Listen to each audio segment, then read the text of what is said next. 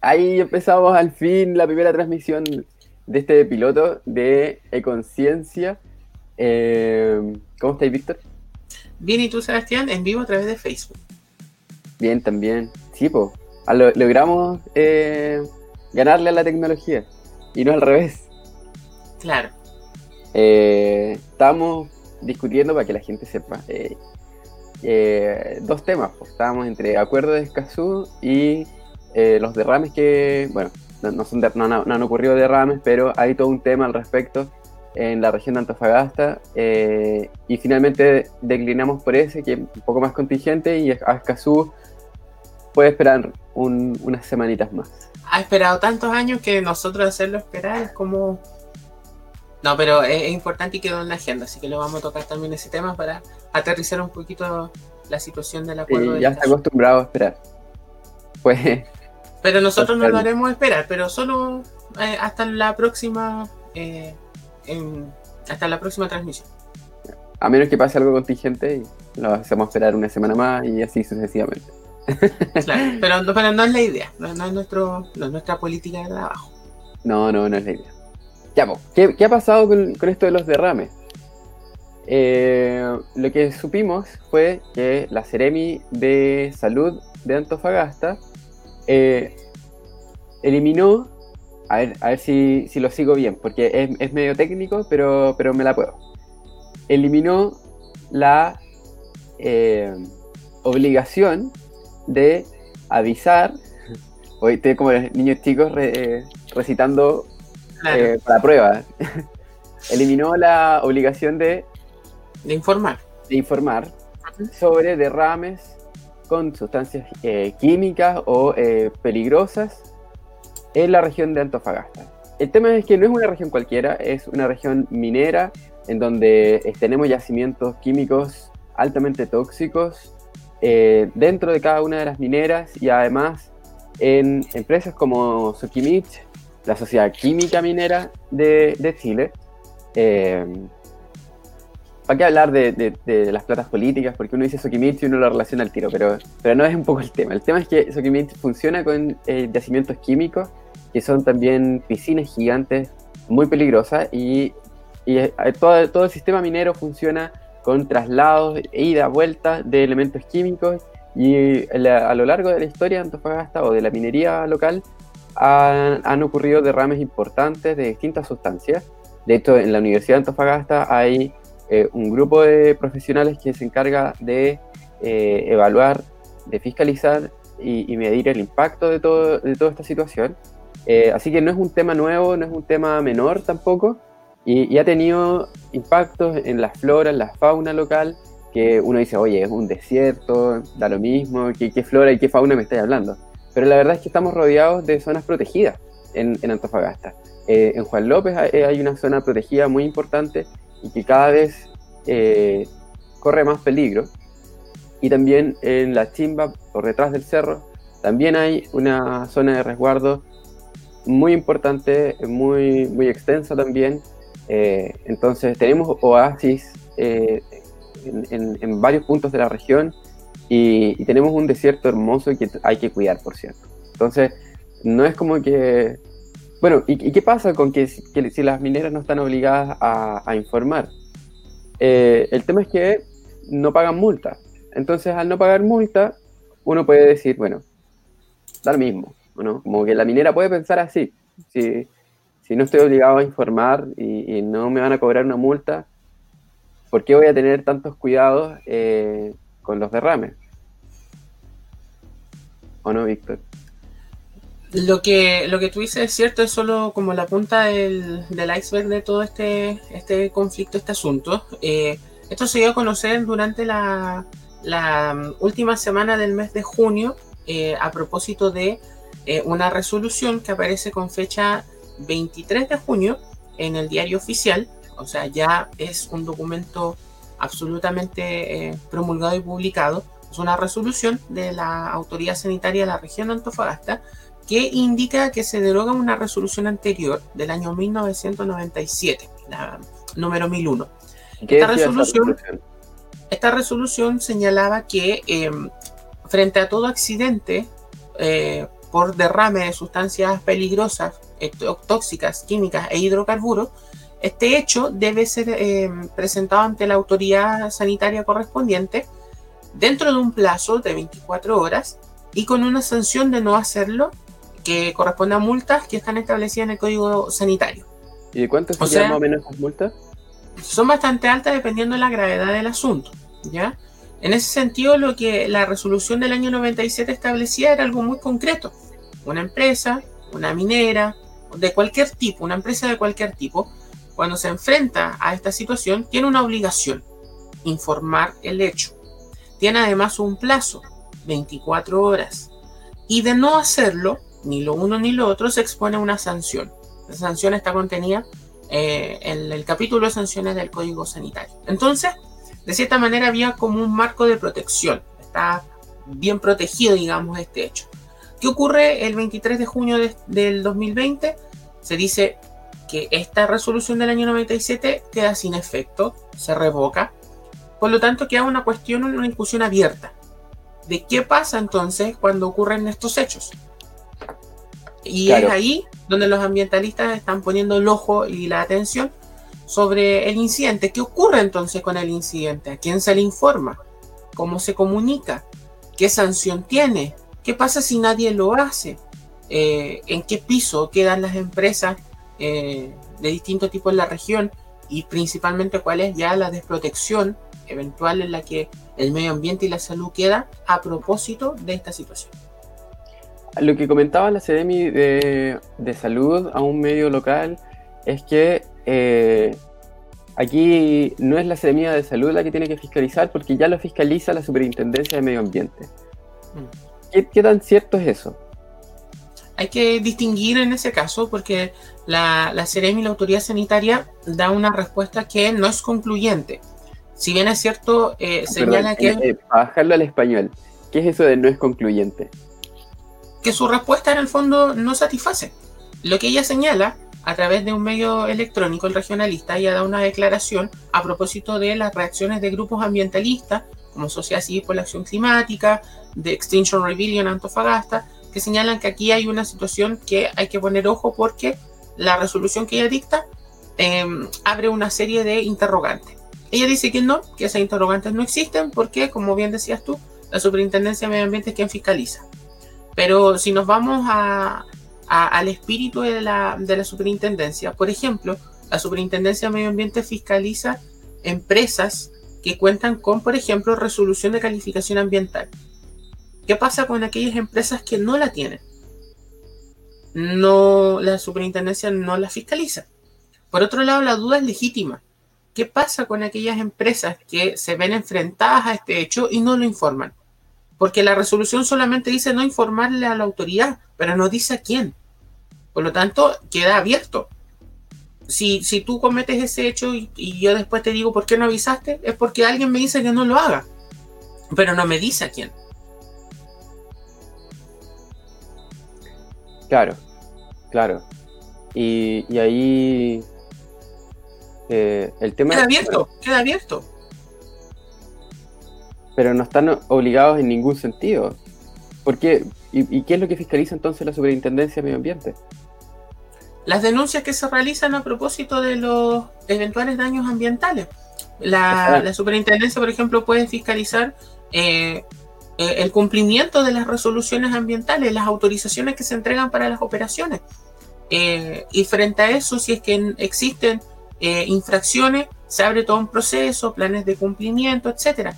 Pero tú no le puedes imponer eso a una empresa que no pasó por la institucionalidad, no porque no quiso, sino porque la institucionalidad ambiental es más bien reciente.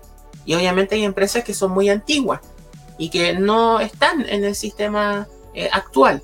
Eh, se someten de cierta manera como, como voluntariamente, pero, pero no, eh, igual hay estándares y no, no es que cualquiera pueda hacer lo que quiera.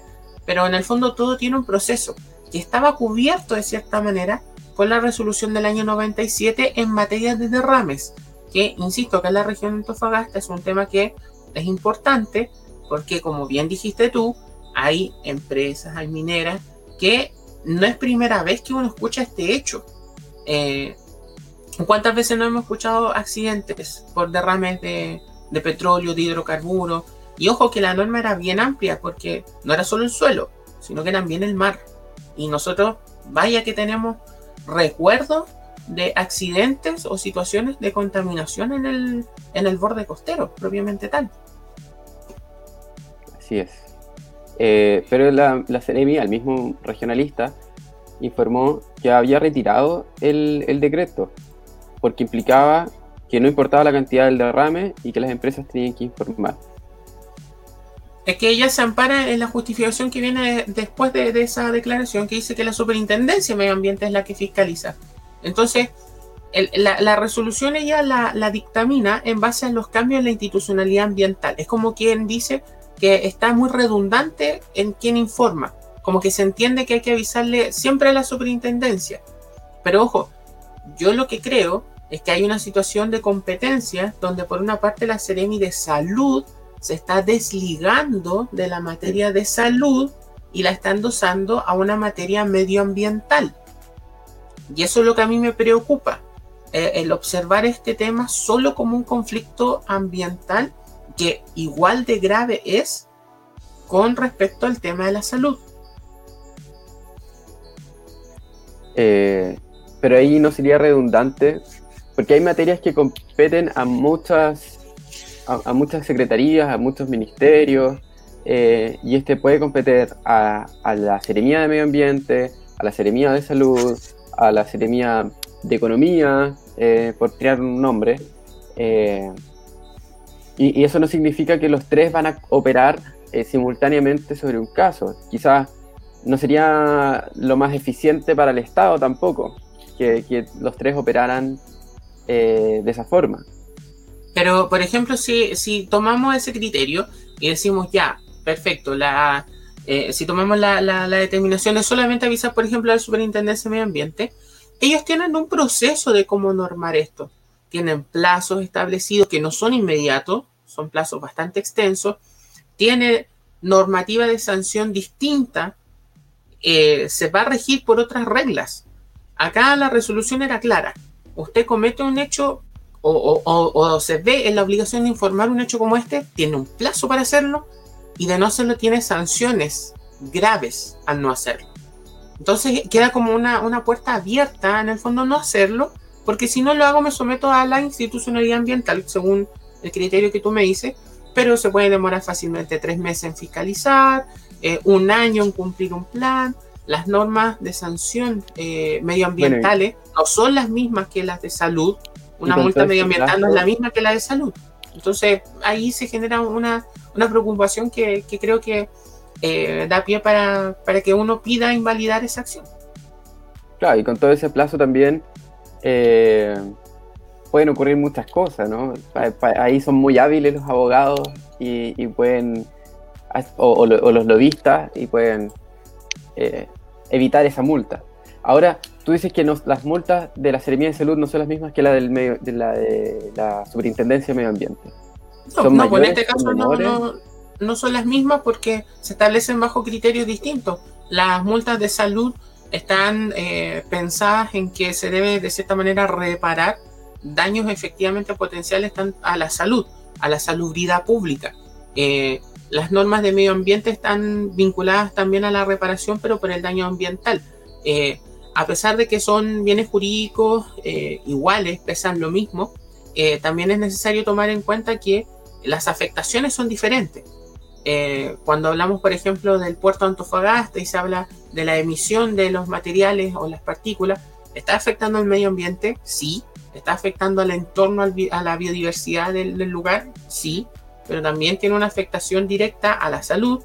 Puede exponer a una persona a una enfermedad catastrófica, puede someter a una persona incluso su muerte. Entonces, si, si, lo vemos desde ese punto de vista, eh, probablemente el, peso no sea igual. Eh, pero es necesario tenerlo claro que había una protección y que ahora se quitó. La pregunta es por qué. La pregunta es si las explicaciones de la autoridad satisfacen, si se quiere desligar de ese asunto, si efectivamente es redundante y si quedan las garantías para entender que esto no hay que avisarlo por un lado, sino que hay que avisarlo por otro. ¿Cuál y eso es lo que no queda claro. ¿Cuál es? A ver, Antofagasta es una zona que hace rato se viene movilizando por temas medioambientales. Desde el 2014, si es que no es desde antes. Eh, y a, la gente ha salido a marchar eh, a multitudes. Eh, y, desde entonces, como ya ha quedado en el consciente colectivo local, la preocupación por el medio ambiente. O sea, ya no es un tema que, que, que pueda pasar tan piola. Y, en ese sentido, ¿cuáles son las acciones de las distintas organizaciones medioambientales que hay en la ciudad? De hecho, hay tantas organizaciones ambientales que hay incluso una coordinación de, las mismas. Sí, hay coordinación de las mismas. Hoy día, en época de pandemia, probablemente sea un poquito más complicado poder movilizarse de muchas maneras. Pero eh, lo primero que realizó Extinction Rebellion en este caso y Sociedad Civil por la Acción Climática fue dar a conocer el hecho, porque prácticamente había pasado desapercibido, y de hecho fue así. Eh, pasó desapercibido, hubo una alerta que se prendió. Este tema eh, fue publicado por otros medios de circulación nacional, donde se da a conocer la importancia que tiene el conocer este hecho y finalmente eh, las acciones que se vayan tomando van a ir en medida de qué manifiesto sea el compromiso de la autoridad sanitaria con esta materia. Eh, y por otro lado, eh, entiendo que se están articulando también respuestas de distintas orgánicas, no solamente ambientales, por ejemplo, sociedades de científicos, que también ya han manifestado su punto de vista técnico, por cierto, frente a esta situación, y también organizaciones de derechos humanos, porque entienden que la salud a la vez debe ser protegida como ese valor, como un derecho humano. A mí me da la impresión que desde el estallido, o lo que vino a hacer también el estallido, fue hacer un cambio en todo, en el sistema, en la institucionalidad, en el Estado, eh, incluso en la forma en que nos relacionamos. Y eso yo diría que no lo hizo el, estallido, lo, hizo el movimiento feminista eh, un par de años antes. Eh, y, en, ese, este, en este proceso de cambio que, que, inició el movimiento feminista, que continuó el estallido social y por cierto a nivel mundial también la pandemia, eh, en todo este proceso de cambio se abren oportunidades para, para pensar el futuro y decir, bueno, ¿cómo, ¿cómo quiero que sea también esto? O sea, estábamos muy conformes con una norma de los 90 y como que ahí nos quedamos, parecía que funcionaba bien y hoy día la autoridad... Eh, hace un cambio que por cierto no nos gusta, pero también nos da la oportunidad de, replantear y ordenar un poco este tema. Eh, y ahí podemos pensar, ¿es la autoridad sanitaria la que queremos como ciudadanía? Eh, ¿Que se encargue de esto? ¿La Seremía de Salud? ¿O queremos que, por ejemplo, sea la Superintendencia de, Medio Ambiente que reduzca los plazos y, sea más inmediata en, sus reacciones y que, y que aumente las multas y que sean más altas las multas? o queremos que, haya una coordinación entre ellos y, se involucre además, no sé, eh, el, tribunal el tribunal ambiental también, que no sé, bueno, ahí también los plazos son mucho más extensos y, no hay mucho eh, cómo, cómo, reducir eso. Ahí habría que hacer todo un juego con el Poder Judicial eh, de, de reducir esos plazos pero, pero a, lo que voy es que eh, hoy día se abre esta ventana también. Eh, quizás no, es, no, es no basta solamente con pedir que se restaure la norma que había en los 90.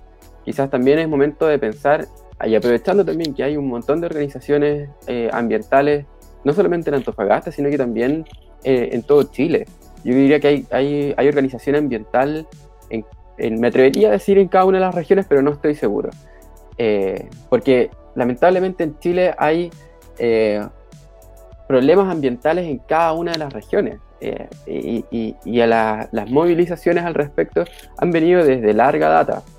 Eh, Alto Maipo, hace poco Quinteros y Puchuncaví, Santiago, para, qué decir la contaminación que hay. Se nos cayó Víctor, así que ahí estamos esperando a que se reintegre pero mientras se reintegra, vuelvo, vuelvo al punto que estaba planteando. O sea, yo creo que es tiempo de, coordinarnos, de repensar este tema y, y, al portas de un proceso constituyente también es súper necesario. Quizás eh, es tan débil la legislación, es tan débil el, el, decir, oye, que haya más derrame, o, y si hay derrame no nos preocupamos. Es tan fácil para una autoridad como una CEREMI eh, lograr esa, esa eh, lograr esa, ese cambio, que quizás hay que robustecer la preocupación ambiental, hay que robustecer la legislación al respecto. quizás ese poder que tiene una, una seremía, una seremi o un seremi, cambiarla al Congreso, por ejemplo, donde va a ser más complejo eh, revertir eh, esa situación.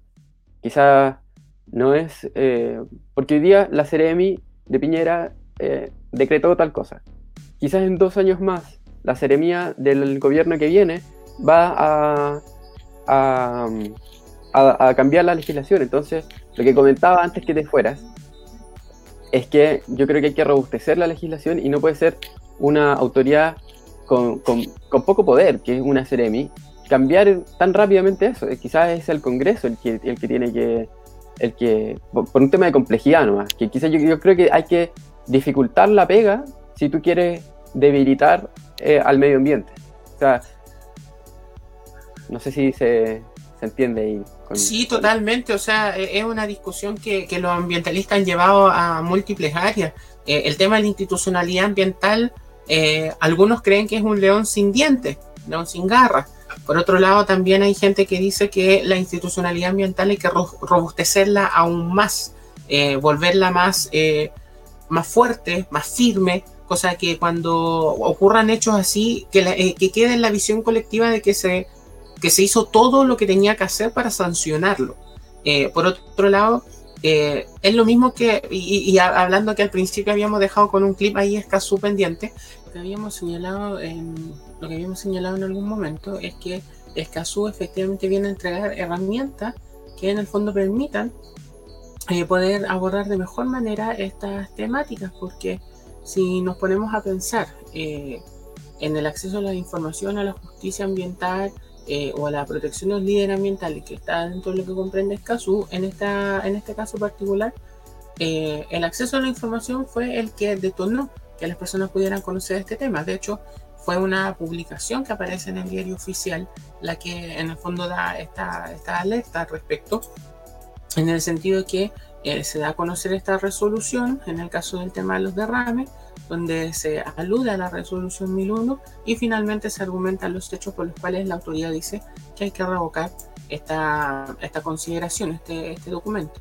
Eh, la publicación en el diario oficial lo que hace en el fondo es manifestar que el conocimiento de la información a las personas eh, eh, se, se, entiende, digamos, en esa área, pero la lucha de los líderes ambientales va en la mano y en la línea de que Escazú efectivamente entregue esas herramientas de mejor manera.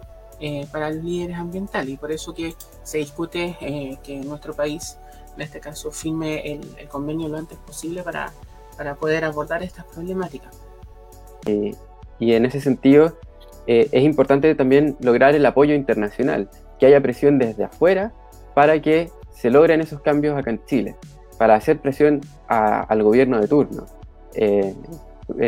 y, también a los, a los congresistas eh, y por cierto, también Escazú eh, lo que busca son cuatro puntos, si no me equivoco. Uno de ellos es fortalecer las legislaciones de los países, pero también es proteger a, los liderazgos ambientales, que en el, en el mundo, en todo el mundo, son asesinados o se suicidan eh, de la nada también.